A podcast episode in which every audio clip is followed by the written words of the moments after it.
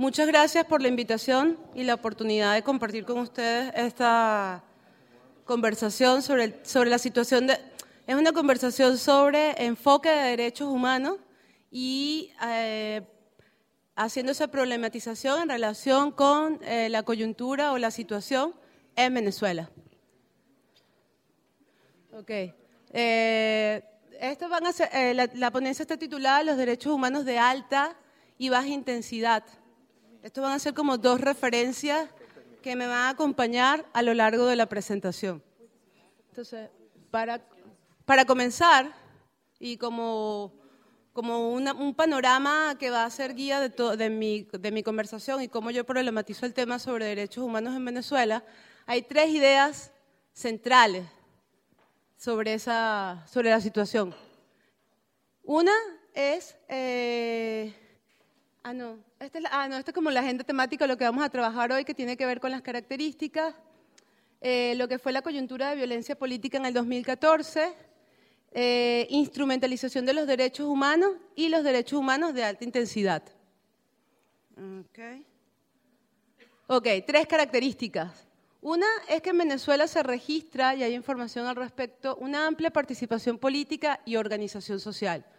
Ahí estamos hablando de los derechos humanos a la manifestación pacífica y sin armas, a la participación política y, eh, valga decir o señalar que ahí estamos incluyendo a los sectores de, oposición. Es decir, Venezuela se registra un gran nivel de politización y de participación muy diversa y diferentes, diferentes niveles. La otra idea, también clave en materia de derechos humanos, tiene que ver con los grandes avances en materia de inclusión social. Nos referimos derecho a la educación, alimentación, salud, reducción de la pobreza y la desigualdad. Este punto es importante porque no siempre la reducción de pobreza va asociada a una reducción de desigualdad entre diferentes tratos sociales y en Venezuela eh, esos dos indicadores van juntos. Y por otro lado, dejar como acentuar, en Venezuela no hay una, grave, una situación grave de violación de derechos humanos. Insisto fundamentalmente en este punto sobre todo a cómo ha sido la presentación mediática, la formulación del tema de derechos humanos en la agenda mediática europea, particularmente en el caso alemán y en relación con la última coyuntura. Ok. Eh, el tema de derechos humanos como caballo de Troya, y lo utilicé la imagen del caballo de Troya como esa imagen, como ese, ese artilugio, ese, ese mecanismo que permite desde una agenda que aparentemente, o sea, que se presenta como una agenda, agenda preocupada por una situación o lo que tiene que ver con los derechos humanos, pero que tiene también una agenda política de descalificación de un gobierno.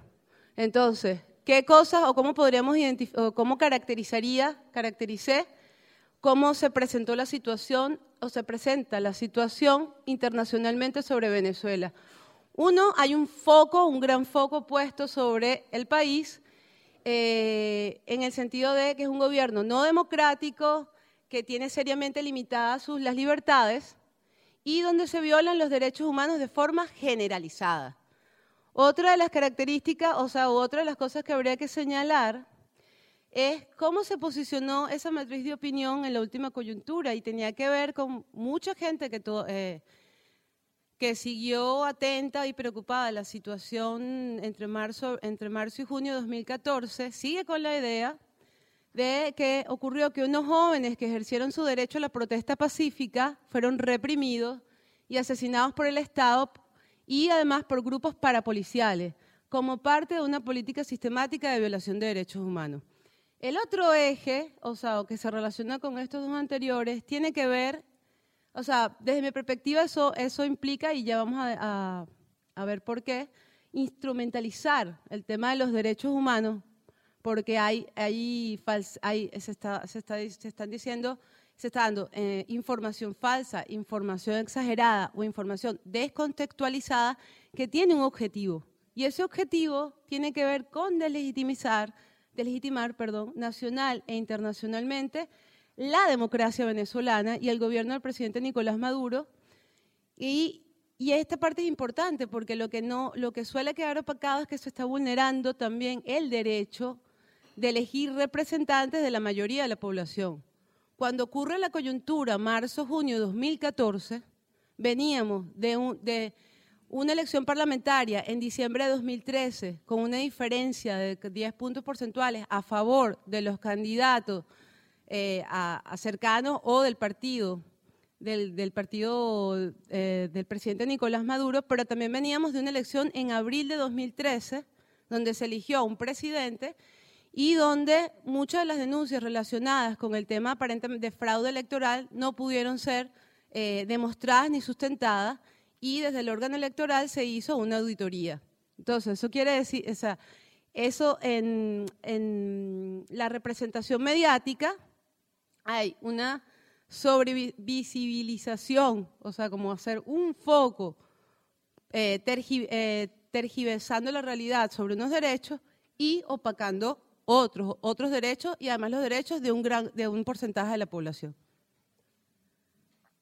Exacto. Eh, les hablaba de esa, de esa categoría y yo siento que cuando los derechos humanos permiten ser instrumentalizados o por qué los derechos humanos como discurso funcionan para descalificar gobiernos democráticos y popularmente elegidos. Y aquí estoy usando una categoría de un autor, eh, un filósofo portugués, Boaventura de Sousa Santos, y que él los llama lo que derechos de baja intensidad y estaremos hablando de derechos de baja intensidad en relación a la democracia. Entonces dice, esta expresión, que es más sencilla y más eh, gráfica, nos está hablando del paradigma hegemónico de derechos humanos occidental, liberal y contemporáneo, que es lo que llamamos el modelo de 1948, cuando se decreta, la, cuando se adopta la Declaración Universal de los Derechos Humanos. Entonces, es decir, cuando le cuando decimos la seña, es decir, el nombre y el apellido de ese modelo de derechos humanos, estamos diciendo que ese, modelo de derechos humanos tiene un lugar de enunciación, o sea, es un lugar donde se crea un momento determinado, representa una, eh, eh, una, teoría que explica y define la sociedad y, las relaciones en esa sociedad y que tiene además un modelo clarísimo, eh, un año en que se, se deciden y que también nos da, nos da referencias históricas sobre cómo era la correlación de fuerza, los intereses políticos que se estaban decidiendo justo en ese momento. Luego, bueno, esto, este, hay autores que, lo que lo, para ejemplificar eso dicen que los derechos humanos que se, que, se, que se presentan como universales y globales no son más que un punto de vista que, puesto que domina el mundo, no parece en lo absoluto ser un punto de vista es lo que llamamos un localismo globalizado. Tiene un lugar de enunciación, pero se presenta y nos define a todos, independientemente de la cultura, cosmogonía y la forma de definir dignidad, como unos sujetos que nacemos con derechos humanos, pero desde una definición de dignidad que, es occidental y es liberal, y que tiene unos, unos efectos. En algunos casos siempre estamos pensando en los efectos positivos, pero también tiene un conjunto de efectos negativos es un modelo que se presenta como eh, ahistórico y neutral. Y cuando decimos ahistórico es que cuando la Declaración Universal, que tiene un momento de emergencia, o sea, una fecha, una fecha de cumpleaños, para decir, se le pueden cantar las velitas, dice, todos los hombres, ahora decimos las mujeres, nacemos iguales en derecho y con derechos humanos, me está diciendo que, o sea, está, está y, y, entonces está convirtiendo o señalando esos derechos humanos como una entidad metafísica, o sea, como un valor trascendental, un valor que está más allá de mí y que pareciera que no responde a un proyecto político, un proyecto histórico, un proyecto teórico, eh, social eh, y ubicado en una región y con una cultura y neutral porque entonces como los derechos humanos es un discurso tan poderosamente bueno, con tan poderosamente buenas intenciones, parece entonces también que quien enuncia y habla de derechos humanos ya de entrada no tiene una agenda de intereses políticos, y no lo digo en mal sentido, lo digo en un sentido, es decir, nada es neutral, hay un punto de emergencia. Entonces, cuando se presenta como neutral, es nuevamente la neutralidad que nos está diciendo, no, yo te quiero hacer el bien, pero no te estoy explicando desde dónde yo te quiero hacer el bien. Y por otro lado, y para mí encierra parte de lo que, eh, digamos, lo que representa este modelo, que también es de este autor Sousa Santos, que dice, son promesas de emancipación que no emancipan. Y aquí vamos a una pregunta que, que atraviesa el tema de derechos humanos y es que la gente dice que los derechos humanos son una gran paradoja. Mientras más normas, leyes, instituciones tenemos, más tenemos información que se violan de manera continua, histórica, estructural los derechos humanos. ¿Eso pasa por qué? ¿O eso ocurre por qué? No vamos a tener chance de trabajarlo en detalle porque estaba pensado como un taller un poco más participativo. Ahorita sale simplemente echarles ese cuento así. Ok. Y aquí vamos. Entonces, para, para ejemplificar las críticas a ese modelo, que no a la idea de derechos humanos, yo quiero presentarles, con el ejemplo de Venezuela, cinco estrategias y tres dispositivos que están dentro de ese modelo de derechos humanos. Una de las estrategias es focalizar unos países y hacer sombras sobre, sobre otros países. O sea, preguntémonos por qué siempre en agenda está Venezuela, él es el mal. Venezuela, Cuba, China, este, el tema de la lama, el tema del otro, y por qué hay un conjunto y grupo de países y de situaciones donde se violan ferozmente los derechos humanos, pero los que no tenemos ni un gramo de información. No sabemos. El Consejo de Derechos Humanos no se pronuncia, el Alto Comisionado de Derechos Humanos no se pronuncia. Entonces, es decir, hay un desequilibrio en términos eh, relacionado con cuándo se entiende o qué se visibiliza o quién entra en examen sobre la situación de derechos humanos y quién no. Y un ejemplo que no es el que más nos gusta, pero que es recurrente, es la situación de Estados Unidos. Estados Unidos presenta anualmente un informe sobre derechos humanos, pero resulta que Estados Unidos solo ha firmado uno de los pactos, de los dos pactos principales de derechos humanos. Estados Unidos no, ha firmado el Pacto de Derechos Económicos, Sociales y Culturales.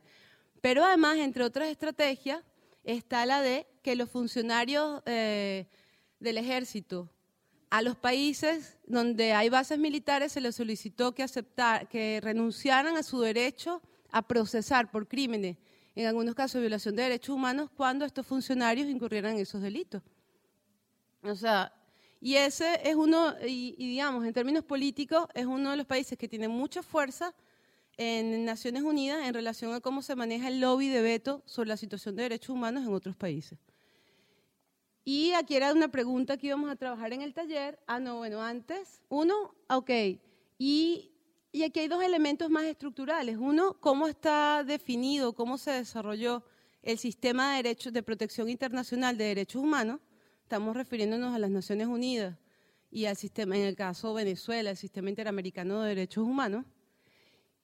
Y además, que eso también posibilita cosas, que hay un mayor desarrollo en todo el sistema de protección de los llamados derechos civiles y políticos, que entienden como libertades fundamentales o las principales libertades, derecho a la vida, derecho a la integridad, derecho a la seguridad personal, a no ser detenido arbitrariamente, a la justicia, y tenemos un subdesarrollo o hasta un sistema muy débil, atrofiado, que no se pueden presentar demandas, en lo que tiene que ver con los derechos económicos, sociales y culturales. De hecho, en el año, estamos hablando en la época de los 90, hubo un debate súper interesante en las organizaciones de derechos humanos en Venezuela sobre cómo denunciábamos lo que significaba en ese entonces los paquetes de ajuste estructural que estaba aplicando en la región el Fondo Monetario Internacional. Y decíamos, es una clara violación de derechos humanos pero no tenemos ninguna instancia a donde acudir a denunciar esa situación de violación de derechos humanos. Podría ser un ejemplo en Europa que se está discutiendo en la Comisión Europea en este momento, lo que en sus siglas es el TIP, que viene siendo como el ALCA para Europa, ese tratado entre Estados Unidos y, la Comisión Europea. Si ustedes consideran que se, que se están violando derechos humanos, por ejemplo, el tema de que se privaticen los servicios públicos de salud, ¿a qué instancia acuden? para hacer esa denuncia en materia de derechos humanos. No hay, porque están enfocados en un grupo de derechos. Y luego, esta era una pregunta para el trabajo del taller, era como preguntarnos qué estaba pasando en otros países de la región en materia de derechos humanos, mientras toda la atención mediática estaba sobre Venezuela en esa coyuntura del 2014. Yo recuerdo dos. justo en, esos meses se, se descubrió una nueva fosa de cadáveres en Colombia y en México se estaba una manifestación en el Zócalo porque había ocurrido nuevamente un periodista asesinado. Y mientras eso pasaba y eso no estaba en la agenda de, discusión, el tema de debate era Venezuela, o lo que estaba pasando, según los medios, en Venezuela. Ah, otra de las estrategias es amplificar denuncias y construir mediáticamente una crisis. Y cuando decimos amplificar denuncia, el término amplificar tiene que ver como dar, dar un eco que no tiene algo que está, o sea, como en un determinado nivel. Y ahí juegan eh, el rol de las, de las corporaciones mediáticas y bueno, sobre el tema de medios de comunicación y los consorcios, hemos, hay como se ha discutido bastante. Y yo quiero hacer el foco en lo que yo llamo las organizaciones liberales de derechos humanos. O sea que, y cuando digo liberales son esas organizaciones que no, que no, que aceptan acríticamente todo el formato de sistema de protección, que aceptan críticamente todas las interpretaciones sobre eh, normas de derechos humanos, así esas interpretaciones sean limitadas o, cerradas. Y cómo actuaron en el caso de la, de la, coyuntura en Venezuela en, marzo-junio de 2014. Eh, pudimos identificar, ah, haciendo balance posterior de los casos, uno que se pluralizaron casos puntuales, o sea, en algunos casos eh, nos referimos a, supuestas denuncias de tortura, de patrones de violación a la integridad personal que no, o sea, si uno hace un análisis histórico en Venezuela sobre el formato de las denuncias, cada país tiene como ciertos patrones de actuación, o sea, situaciones de violación de derechos humanos que son repetitivas y que tienen que ver con los cuerpos policiales, la formación, cómo hacen. Cuando se escuchó esa denuncia y se revisó fue el caso de un chico que denunció a ser, violado por un, un, arma, un arma larga, un arma, un, sí, un fusil, que, conmocionó a todos si eso realmente había ocurrido. La gente pedía, bueno, si eso era así. Pero en realidad, en Venezuela, si uno revisa los datos, la agresión sexual en el sentido de violación como una forma de violación de derechos humanos, es decir, como tortura, no es que no ocurra, porque aquí vimos casos como, como, como lo, presentó Jos Juan, referido, por ejemplo, al tema de la Libertador con las trans y cómo la policía usa la, violación como una forma de... Pero ahí, la, la policía está actuando sobre una base de un crimen de odio, o sea, como te puedo, te puedo hacer eso porque eres, o sea, porque yo entiendo que tú como persona no tienes derecho. Es diferente al patrón del uso de la tortura, o sea, es decir, tortura en el sentido de conseguir información y eh, amedrentar la integridad de otro. Y después, todas las investigaciones apuntaron a que ese caso no se sustentaba, pero mucha gente se quedó con la idea de que ese caso ocurrió. Luego está el tema de la difusión mediática, número de denuncias. Uno escucha o cuando lee los periódicos habla de 200, 300, 40 casos, son tantos casos de tortura. En muchos casos cuando se presentaron ante las instancias nacionales e internacionales, el número bajó considerablemente y tenía que ver con la sustentación formal de lo que estoy presentando. Pero la gente lee o la gente se informa porque tiene altoparlante la denuncia de lo que ocurrió pero cuando hay que leer eh, la sustentación del caso, que el número es menor, eso recibe menos cobertura o usted nunca se va a enterar. Y usted se quedó con la idea de ese caso global. Y luego tiene que ver con, eh, exacto, presentación global de datos de detenciones sin contexto, son 400, son 500. Y no pensaba, ¿están todos detenidos en este momento? No. ¿Todos fueron presentados a tribunales? No. Todos fueron eh, detenidos en todos aparentemente fueron detenidos en situaciones de, protestas pacíficas reprimidas. No, porque luego vimos que, como vamos a ver el contexto, hubo muchas situaciones de violencia y, de, transgresión y de agresión física a otras personas que implicaba o hacía legítima esa detención. Exacto. Y bueno, ya lo de abajo lo, lo, hablamos, que hay una amplificación de casos, pero hay silencio cuando se toman las acciones correctivas o cuando los casos no, no están bien sustentados. Otro tema, por ejemplo, sobre qué no informaron las corporaciones mediáticas ni las, ni las ONG internacionales de derechos humanos. El perfil de las víctimas de violencia política. La mayoría no eran manifestantes ni estudiantes de la oposición, como se presentó, y tampoco que la mayoría de los casos calificaban como casos de violación al derecho a la vida. Un caso de violación al derecho a la vida es, un funcionario policial o militar que genera, eh, o sea, produce un asesinato. De esos casos como tal fueron cuatro de 43. Entonces estamos, eh, eh, digamos, no vamos a entrar ahorita a trabajar eso, pero el perfil y las características de las víctimas, que fueron 43 que perdieron la vida en esa coyuntura de violencia política en Venezuela, eh, fueron diferentes actores por diferentes, eh, diferentes circunstancias, pero fue presentado como, exacto, como, o sea, uno podría tener una imagen así como esas, esas que pasan, que está el ejército y está la gente corriendo y las mataron a todas. Un poco esa es la imagen que quedó mediáticamente. Y luego, que es un dato interesante sobre eh, el derecho a la manifestación pacífica y sin, y sin armas, y aquí tiene que ver con eso de trayendo en algo que, comentó Horacio en su intervención, que decía, ¿cuántas veces hemos estado o en situación de guerra? ¿No? Y hay una cosa interesante de los datos sobre el tema de Venezuela, porque fíjense este dato. En el año 2012 se contabilizaron, y esto lo hizo Provea, que es una organización súper crítica con el gobierno, 3.986 manifestaciones. 98% fueron de carácter pacífico. Entonces, hay una característica que es eh, cuando Entramos en, estos 14 años, ah, se pueden identificar ciertos eh, momentos, 2001-2002, el 2008-2009, como coyunturas de, tensión política.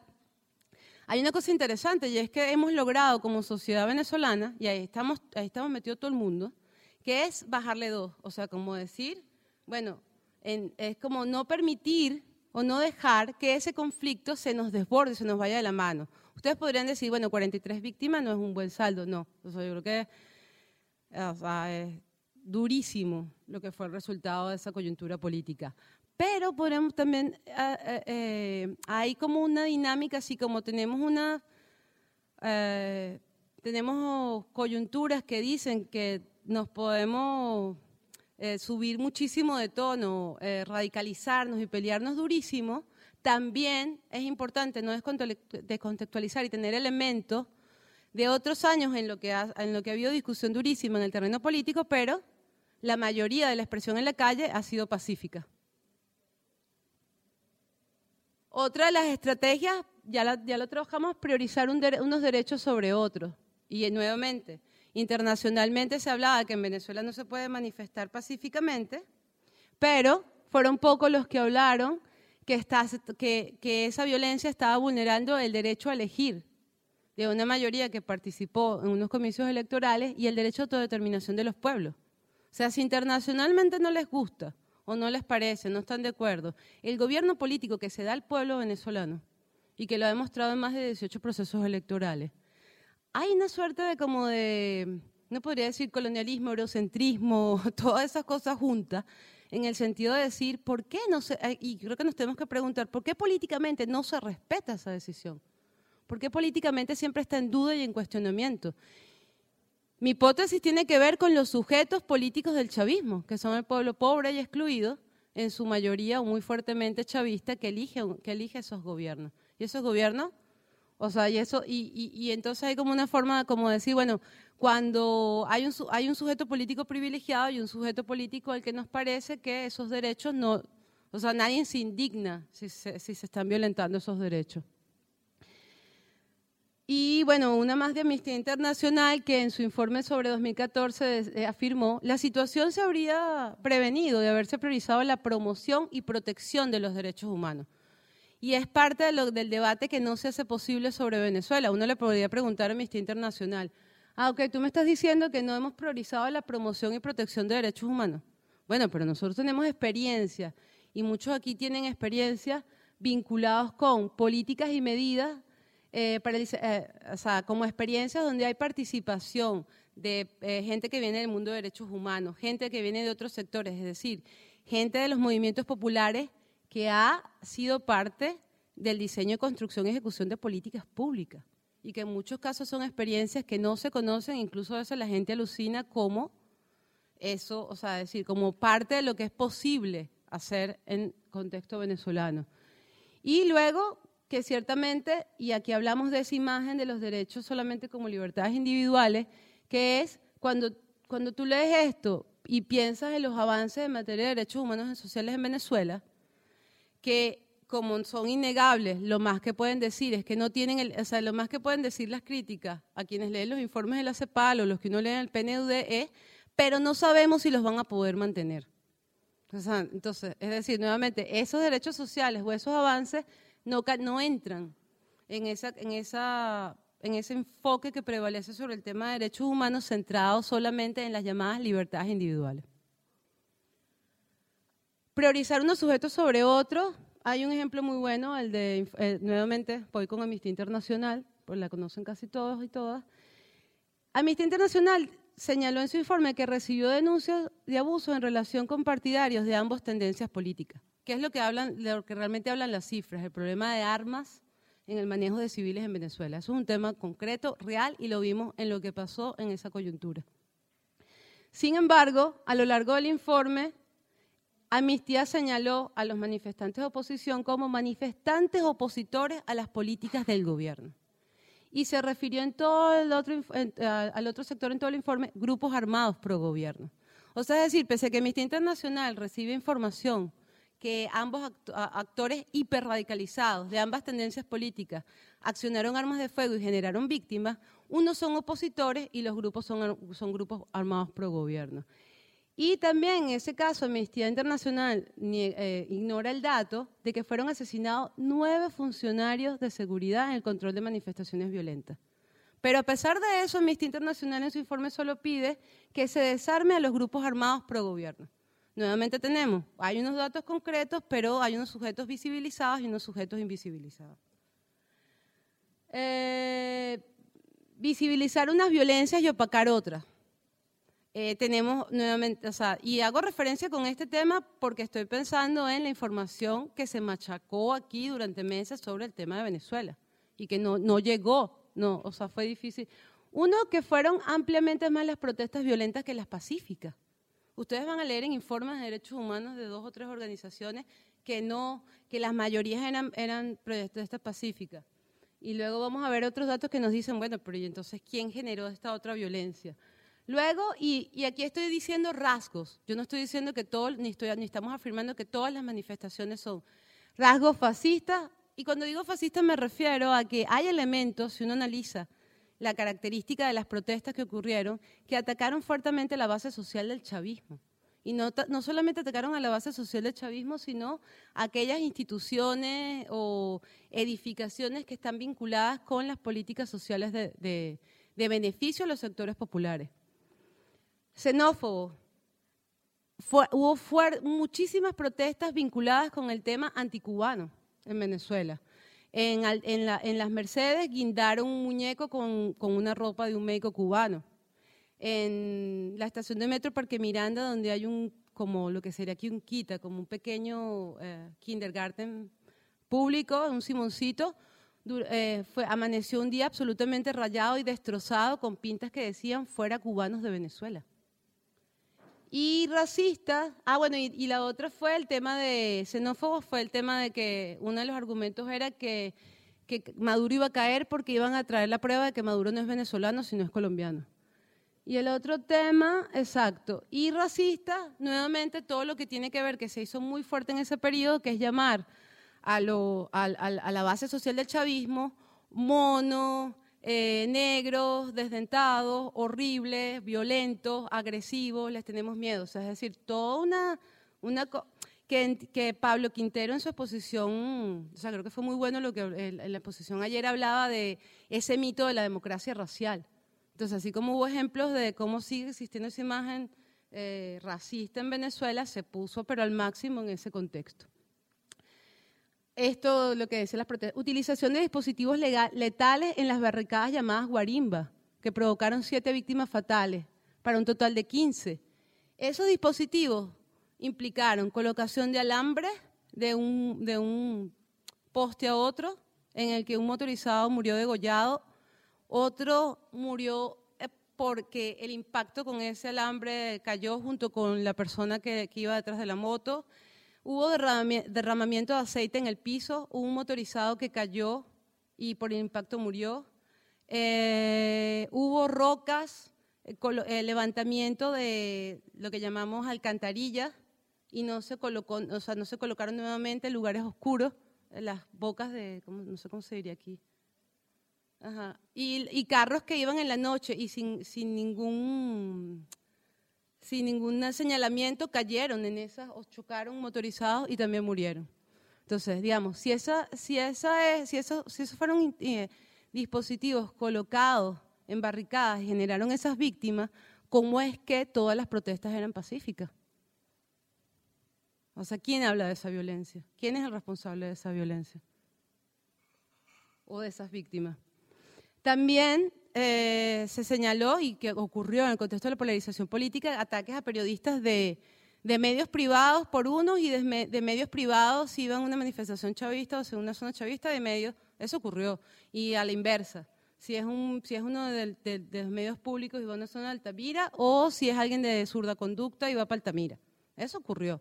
Pero también ocurrió que hubo asedio a la sede de los medios públicos, el Canal 8. Estuvo asediado durante aproximadamente tres días. Y de hecho hay un video que algunos lo vieron o lo pueden buscar en Google, de la periodista Karen Méndez de RT, Rusa Today, en la azotea del Canal 8, que está haciendo un pase y le disparan desde uno de los edificios. Eso no está en el informe de Amnistía Internacional. Bueno, eso se sabe poco, se señaló poco. Eh, para ver cómo vamos. Eh, y nuevamente en la línea esa de visibilizar violencia y opacar otro, eh, aquí hay una cosa importante y es también, es el papel que jugaron los alcaldes de oposición. En, mucho, eh, que, además los municipios que participaron, o sea, donde, donde se concentró la protesta violenta denominada Guarimba, la mayoría, porque fueron 19 de 335 municipios, pero aquí era toda Venezuela ardiendo. 19, la mayoría de esos municipios son gobernados por alcaldes de oposición. Cuando uno trabaja el tema de control de la, manifestación pública, tiene diferentes niveles. Y se, dice que cuando hay el primer nivel de fuerza, estamos hablando de, no viene la policía, no viene tal, viene el, es decir, como la autoridad encargada de ese municipio, habla con los manifestantes, trata de dialogar. Los alcaldes de oposición no cumplieron ese nivel. ¿Qué pasa cuando los responsables o las responsables de ese primer nivel de fuerza no, hacen su papel o su trabajo. Esa violencia se, o esa, o, esa situación se sube en escala. También durante esos días se, negaron a recoger escombros y basura, lo que fue utilizada, y lo vimos, en, para la producción de barricada. Y de hecho, pero no podemos, pues largo, hay fotografías de, eh, autos trayendo piedras para las barricadas en determinados municipios. O sea, es decir, hay pruebas suficientes y de hecho gente con la que trabajo que quisiera hacer una demanda es, ¿tienen alguna responsabilidad o podríamos hacer una responsabilidad de esos alcaldes, de las personas que su municipio, porque permitieron que estuvieran esos alambres entre un poste y otro sobre las personas que, tienen, que fueron, o que murieron en ese, en ese choque? Desde mi perspectiva, mínimo los alcaldes de oposición merecen una interpelación, porque ellos también son parte del Estado, representan al Estado en esa instancia.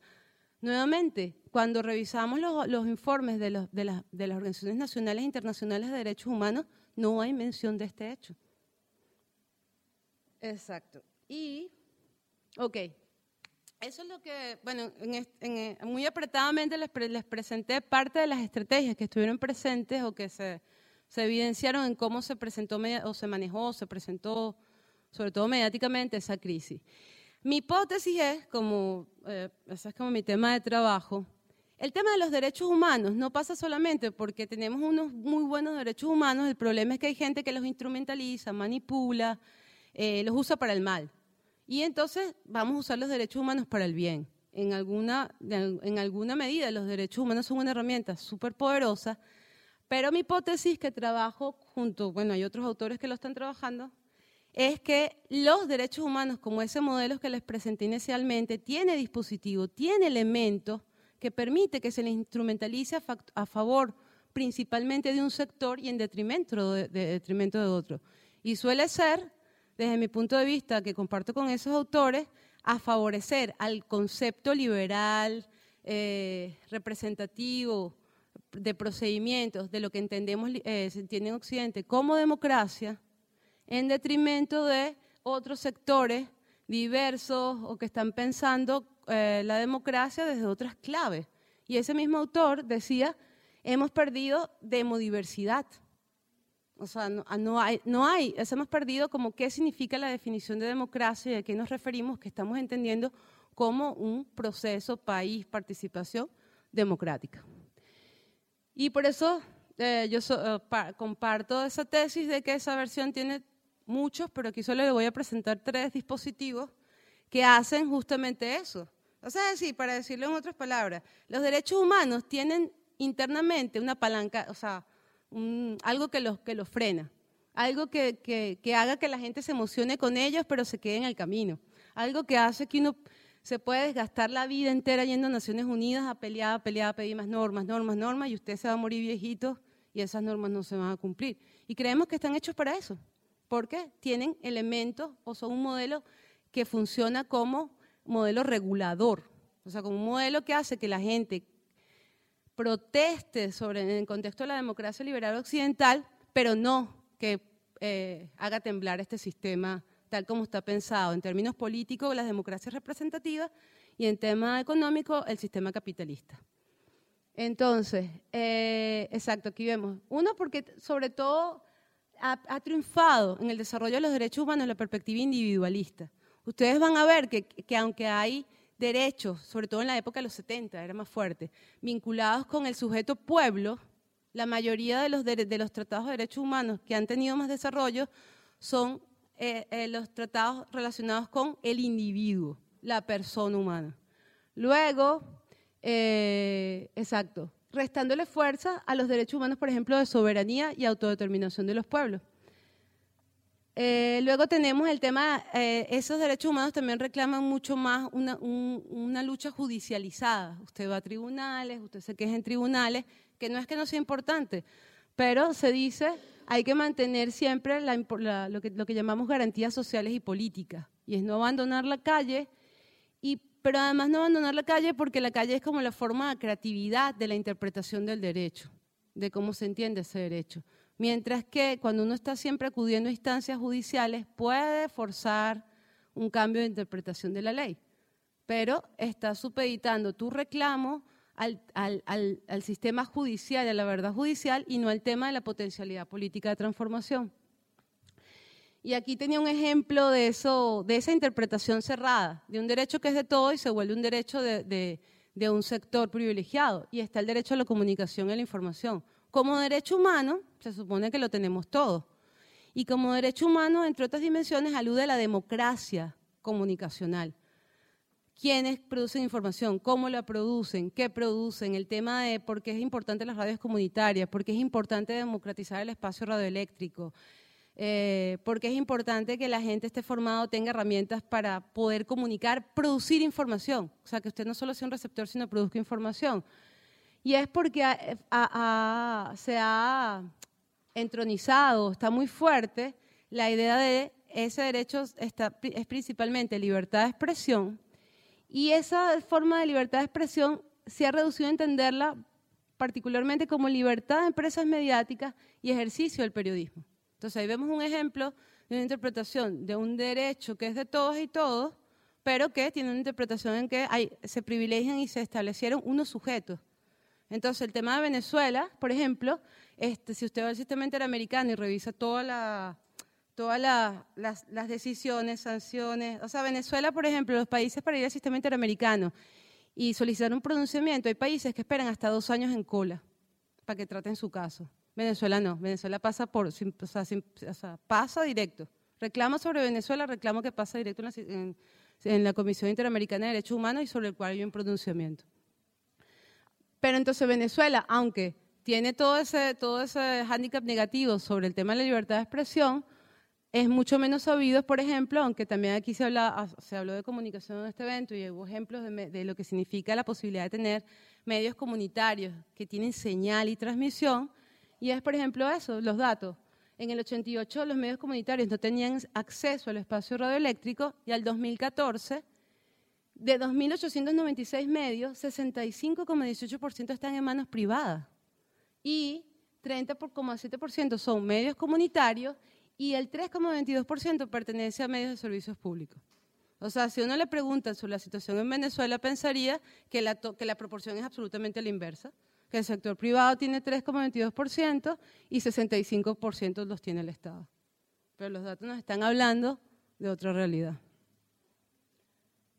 Y este es otro tema que suena rimbombante, estadocentrismo, pero tiene que ver con esa, teoría de los derechos humanos, ese enfoque se, se, centró sobre la idea de que el Estado es el único responsable de la violación de los derechos humanos. ¿Qué significa eso? Ciertamente, y eso yo no lo quitaría, está todo el sistema de observación en relación con los poderes públicos. Yo creo que eso es fundamental. Pero ese sistema es débil en la supervisión de otros actores privados en relación a la violación de derechos humanos. Un ejemplo sencillo, transnacionales. La Chevron en Ecuador. ¿Quién le pone el cascabel al gato? ¿Cómo llevamos y sentamos en el banquillo a los acusados de derechos humanos a la Chevron en relación con lo que hizo en Ecuador y la contaminación en el Amazonas? No tenemos mecanismo. O sea, ese proceso está ahorita andando. Ah, no hay chance de, hablar, de comentar eso, pero, o sea, no es, que, no es que todo está perdido. Hay como elementos y luchas dentro del sistema. Pero, entonces no hay un momento que tiene que preguntarse, ¿por qué yo no puedo sentar en el banquillo a los acusados de la Chevron? Porque es que resulta que me han dicho, y yo he trabajado en derechos humanos 15 años, y me han dicho que lo único que tengo que ver es el Estado, el único problema es el Estado, y que cuando incluso hay transnacionales, que con todo el tema de, la especulación financiera, tienen más poder de incidencia que un Estado, siempre la violencia viene del Estado. Entonces yo digo, o sea, cuando uno hace preguntas teóricas sobre, o preguntas que inciden en tu práctica sobre ese modelo. Exacto. Y para decir como que la crítica al Estado-centrismo es absolutamente diferente a no querer que el Estado sea fuerte en materia de derechos humanos. la gente con la, que yo trabajo y el enfoque que trabajamos sí queremos que haya un Estado fuerte con derechos humanos. Estamos hablando de un Estado que invierte en materia de servicios públicos, que tiene, presente que el gasto de educación, el, que se llama gasto, pero en realidad no es gasto de inversión, es redistribución de la renta petrolera, en lo que tiene que ver con mayor inclusión social, no es populismo, es derecho. De hecho, no me da chance, pero esta categoría de populismo es súper interesante y la íbamos a trabajar en el taller.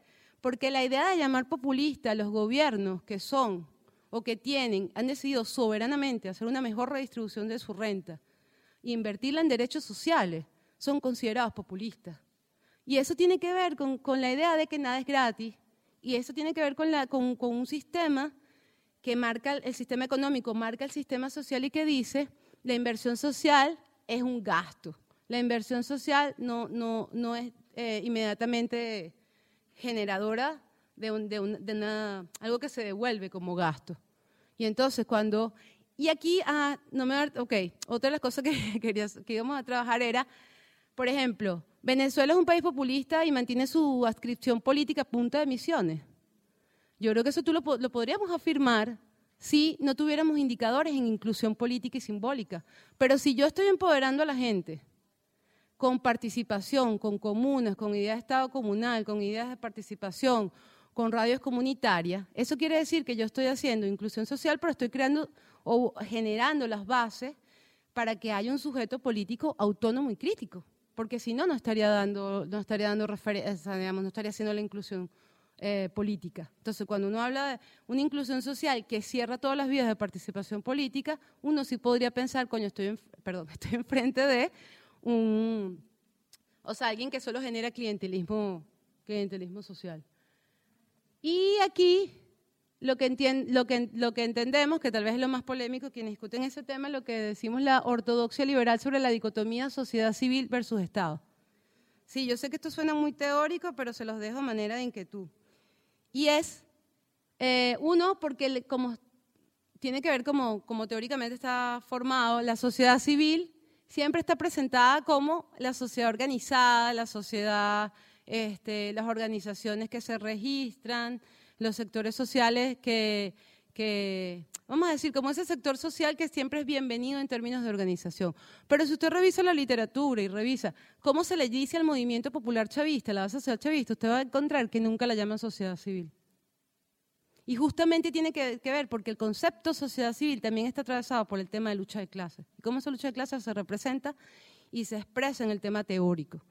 Y, ah, y una cosa genial, pero que es de la teoría, ese obvio se me fue, yo lo iba a quitar, es muy editorial, perdón, es el mercado es parte de la sociedad civil. Pero el problema entonces, ese el liberal nos dice que el Estado y el estamento político siempre van a ser una amenaza contra las libertades, así como los sujetos políticos.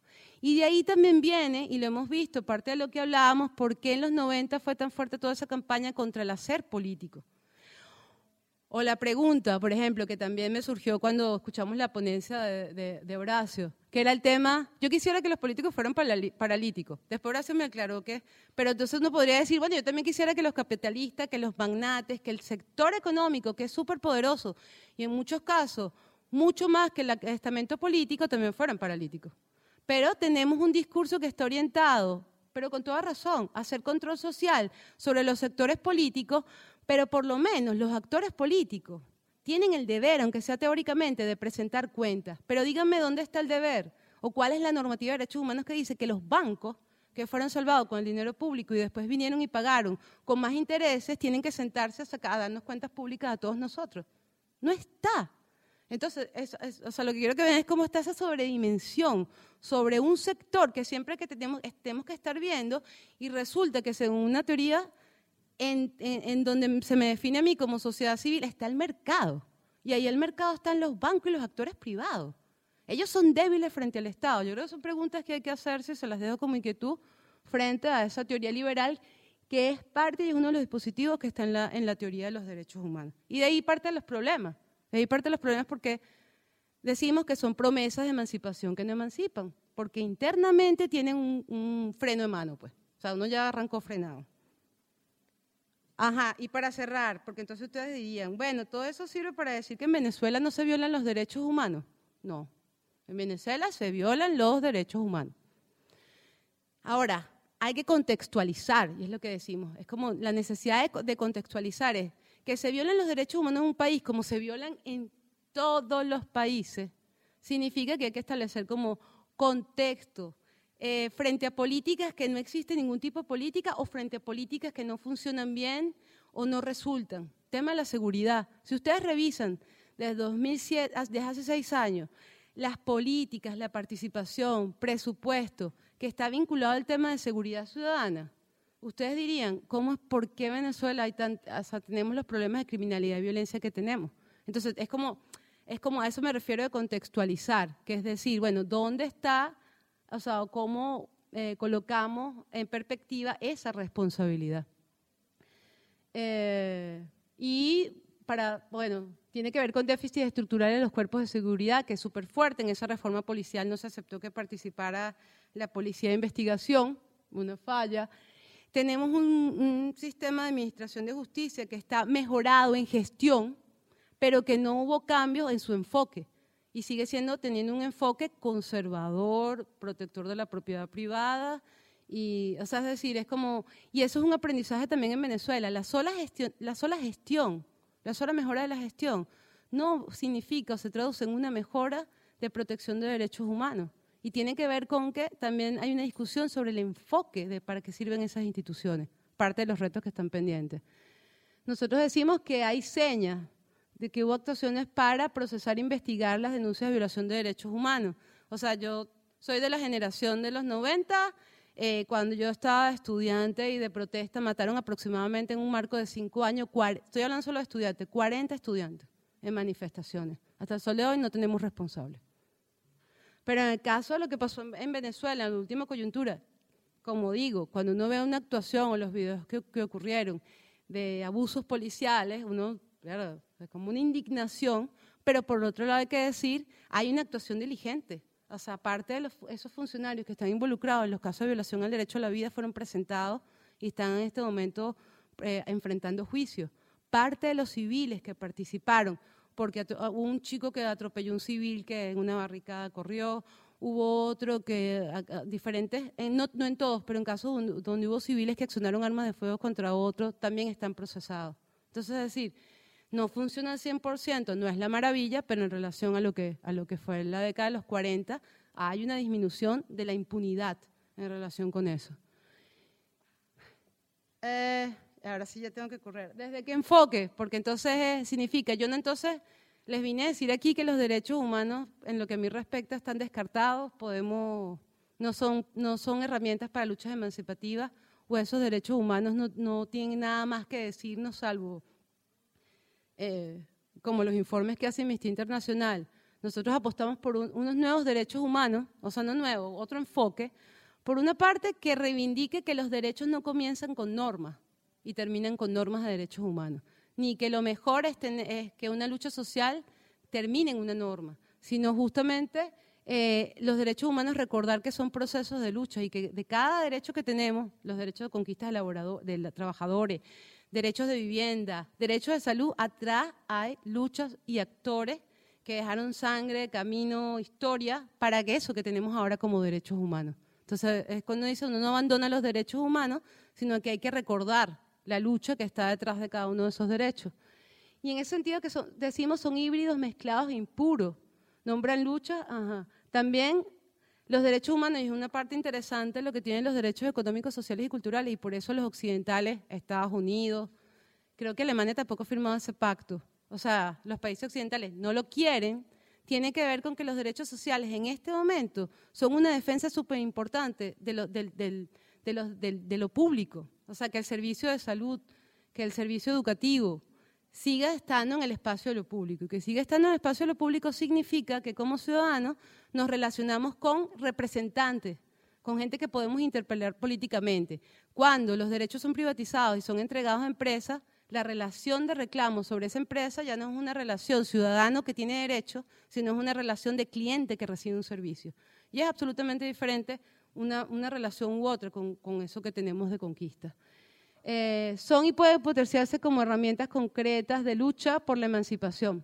Y es una frase de uno de los teóricos españoles que trabaja este tema que dice los derechos humanos comienzan con el desayuno.